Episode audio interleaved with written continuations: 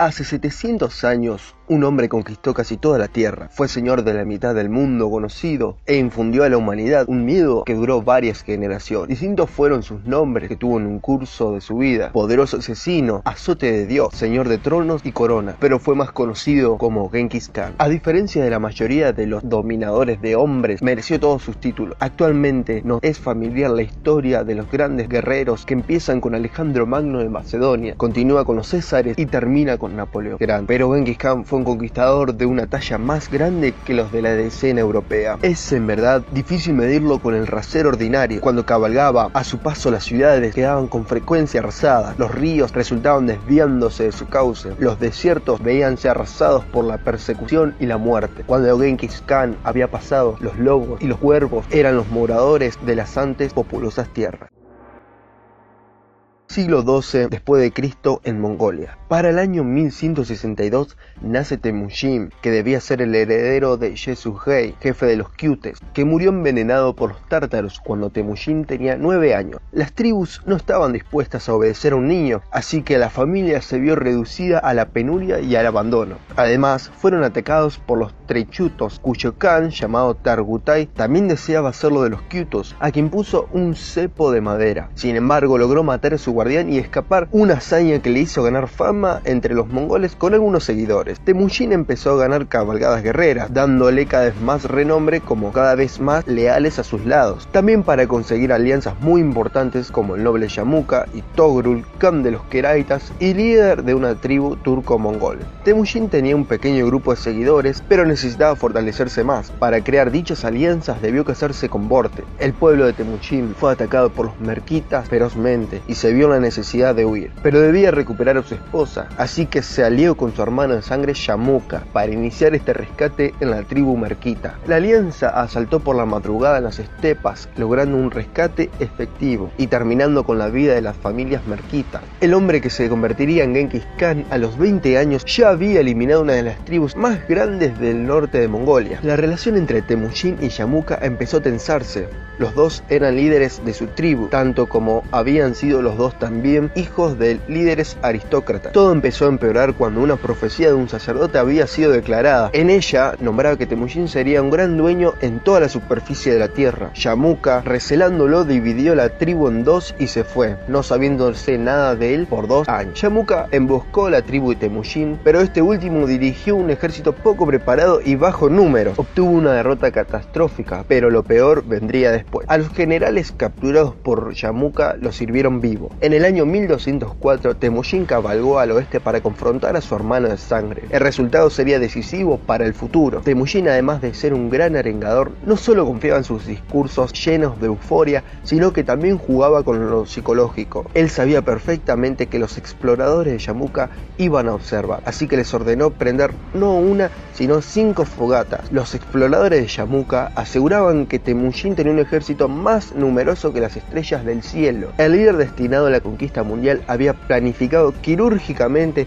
cada táctica dando un resultado aplastante sobre Yamuka, siendo que este último, en el corazón de la batalla, veía una evidente derrota y escapó. Yamuka se escondió en las montañas de Tanu durante todo un invierno de 1204. Apareció la primavera escoltado por dos de sus generales que creían saber cuáles eran los mejores intereses y lo entregaron a Temujin. Temujin le dio una muerte honorífica rompiéndole la espalda. La muerte de Yamuka llevó un acontecimiento que nunca se vio en la historia mongol. Reconocer a un hombre como líder de las tribus mongolas. Nunca en su historia hubo unas figuras. En 1206 se le creó un nuevo nombre, Rey del Universo o el gobernante de todos los hombres, Genghis Khan. Con este suceso también se había creado una nación, pero no todo era alegría, porque ahora se tendría que enfrentar a China, ya que los gobiernos chinos no tolerarían a un líder tan poderoso como él. En esa época, China estaba dividida por varias dinastías de origen bárbaro. El estado tanguto de Xixia al noroeste, el imperio norteño de los Qin, el imperio sureño de los Song, el imperio de Dalia al suroeste. La dinastía Jin era de origen Yurchen, un pueblo tugus que luego se convertiría en los manchúes. Como gobernaban el norte de China, en sus fronteras siempre se formaban tribus nómadas, así que ellos aliaban y dividían todas estas tribus para evitar una invasión. Años antes habían aliado con los tártaros, pero estos últimos se volvieron muy poderosos, así que los Jin salieron con los Keraitas y con los mongoles para destruir a los tártaros, que por cierto habían asesinado al padre Temuchin. En 1202, esa alianza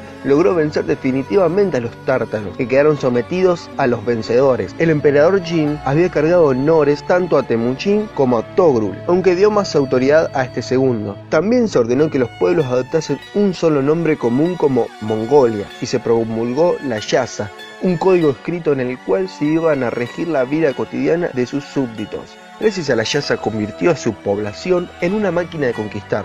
Tras haber logrado el poder absoluto sobre los suyos, se lanzó a la expansión de sus dominios de forma que los pueblos que fueron cayendo poco a poco ante sus ejércitos. Primero fueron los oirates y los titises, luego los uigures. En 1209 comenzó atacando los tangutos de Xixia, que convirtió a Xixia en un estado vasallo, siendo aliado de los mongoles. En 1211, Genghis Khan, tras reunir a todos sus ejércitos, se decidiría por invadir a los Jin, quien era a cuyos gobernantes un funcionario tras la guerra en contra de los tártaros. Los Jin se oponían con una tenaz resistencia, así que Genghis Khan recurrió a un arma que lo haría quedar para la historia, el exterminio y el terror, asesinando a los habitantes por castigo a oponerse y también de aviso a los otros pueblos. La conquista costó millones de muertes, pero aún así la guerra duró mucho tiempo. Pekín no cayó hasta 1215. Cuando la guerra acabó, los mongoles habían adueñado de los territorios al norte del río Amarillo. La dinastía Jin subsistiría pero cada vez más debilitado hasta su fin en 1234, habitando en territorios del sur del río nombrado. Del remate final se encargaron los generales de Genghis Khan, ya que en el este se habían complicado las cosas y el conquistador de hombres tuvo que quedarse. Kukchuk Klan Khan de los Naimanos había huido refugiándose en el canato de Karaketai. En 1211 se había hecho con el poder desplazando a los gobernantes de aquellas tierras. Los opuestos a este gobierno llamaron en su auxilio a los mongoles. El general Hebe invadió y ocupó en 1218 acabando con Kuchlug. La invasión puso en contacto directo con el imperio Corasmio, un imperio musulmán liderado por Mohamed II. El pretexto que buscaron para una guerra fue que los mongoles tenían una caravana a su servicio que fue aniquilada en la ciudad de Otrar por sospechas de espionaje, lo que los llevó al conflicto.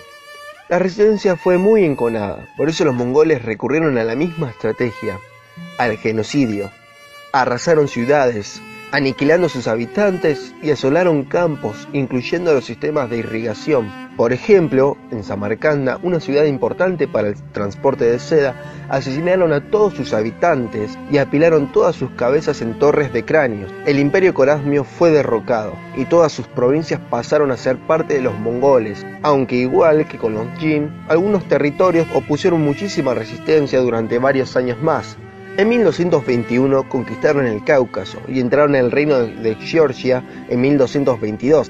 Los georgianos se enfrentaron a ellos, pero a pesar de algunas victorias iniciales se llevaron la peor parte. Para su suerte, no fueron aniquilados porque los mongoles siguieron su camino hasta el Mar Negro, donde esperaban encontrar tierras y ciudades más ricas. Allá vencieron una alianza formada por cumanos, alanos, búlgaros y házaros. Los cumanos, también llamados polotsianos, salieron con el príncipe de Kiev, Emtislav el Valiente, quien recurrió a otros príncipes para frenar el avance mongol. Estos, los mongoles, quisieron negociar con los rusos, que respondieron asesinando sus embajadores, encendiendo la ira de los mongoles.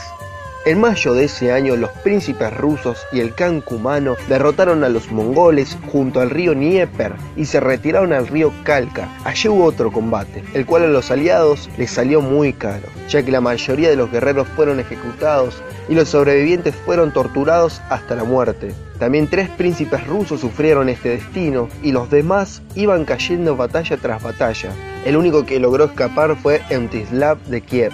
Sin embargo, Genghis Khan, tras registrar tal hazaña, decidió regresar su ejército hacia el este. Ya que el emperador tenía asuntos pendientes con los tangutos de Gijia. Cuando entró en guerra con el imperio corasmio reclamó su apoyo, pero estos se negaron, aduciendo que los mongoles ya contaban con tropas suficientes y comenzaron a hacer alianzas con los Jin y con los Song. Así que en 1225, Genghis Khan, habiendo liquidado al imperio corasmio, invadió Gijia, conquistando una ciudad tras otra. Su táctica fue la de siempre, Aquellas poblaciones que no se rendían eran destruidas y sus habitantes exterminados. En 1226 la segunda ciudad más importante de Xixia, Wuwei, ya se había rendido ante los mongoles y estos últimos estaban ya a unos kilómetros de la capital Xinjiang. A finales de este año los tangutos intentaron dar un golpe final con un gran ejército. Se produjo la gran batalla del Reino Amarillo, con victoria para los mongoles. Se dice que los tangutos dejaron 300.000 muertos en el campo de batalla.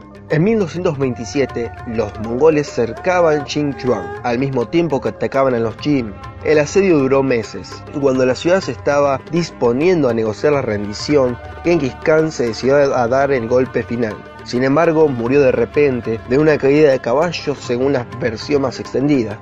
Su muerte se mantuvo en secreto para no perjudicar las operaciones militares. Los mongoles cuando Xinjiang se rindió ejecutaron al rey con su familia, exterminaron a la población y destruyeron a la ciudad. Enviaron al cadáver de Genghis Khan a su Mongolia natal. Para mantenerlo en secreto, ejecutaron a los esclavos de su tumba y a sus verdugos. También, para agregarle un plus, enterraron a muchos otros cuerpos alrededor del cuerpo del el conquistador de hombres. Hasta el día de hoy se desconoce el paradero del cadáver, y hay muchas hipótesis con respecto, pero la más aceptada es que se encuentra en un sitio llamado El Gran Tabú, donde se halla la montaña Burkan Klandum.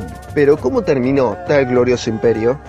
Antes de morir, Genghis Khan le dejó el imperio en las manos de sus cuatro hijos, dividiendo el territorio en cuatro partes, lo que fue una mala idea, ya que dividió lo que tanto esmero le costó unificar y por tantos años. Su tercer hijo, Ogodei, se proclamó como Gran Khan, que vendría a ser el equivalente al rey de reyes y elevarse así por todos los canes de la zona.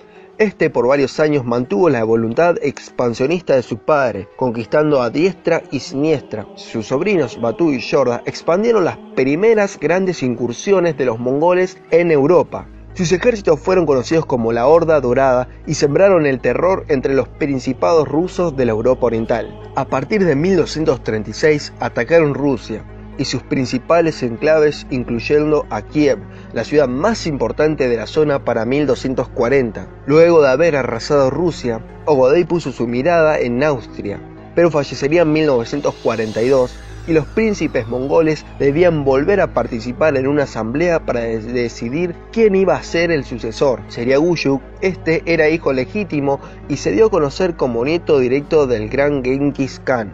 Además, quiso seguir con la expansión hacia Occidente como su padre, pero debería resolver unos viejos asuntos que tuvo su predecesor. Era Batú quien se había rebelado en contra del Gran Khan. En el camino hacia el encuentro final, Guyuk moriría debido a una afección en la salud relacionada con el alcohol. Se cree que era muy dado a la bebida y murió de la cirrosis. Nuevamente esto los dejó sin líder, y trajo conspiraciones entre los mismos miembros de la familia y las ramas hereditarias de Genghis Khan, hasta que otro de sus nietos salía con el poder, en este caso sería Monge Khan. La diferencia con sus antepasados es que en vez de querer ampliar sobre Occidente, él miraría de nuevo hacia China, lugar donde en medio de un combate moriría en 1259. Sus tres hermanos batallaron por el poder en guerras civiles y saldría ganando Kublai Khan pero no se le iba a hacer nada fácil, ya que el imperio mongol estaba fragmentado. Nada tenía que ver con lo que Genghis Khan había logrado décadas antes.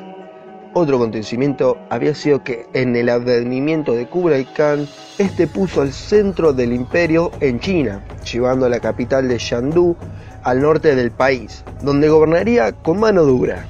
Con él comenzó la dinastía de los Yuan, la familia que venía de los invasores mongoles, que gobernaría China casi un siglo desde 1271 hasta 1368.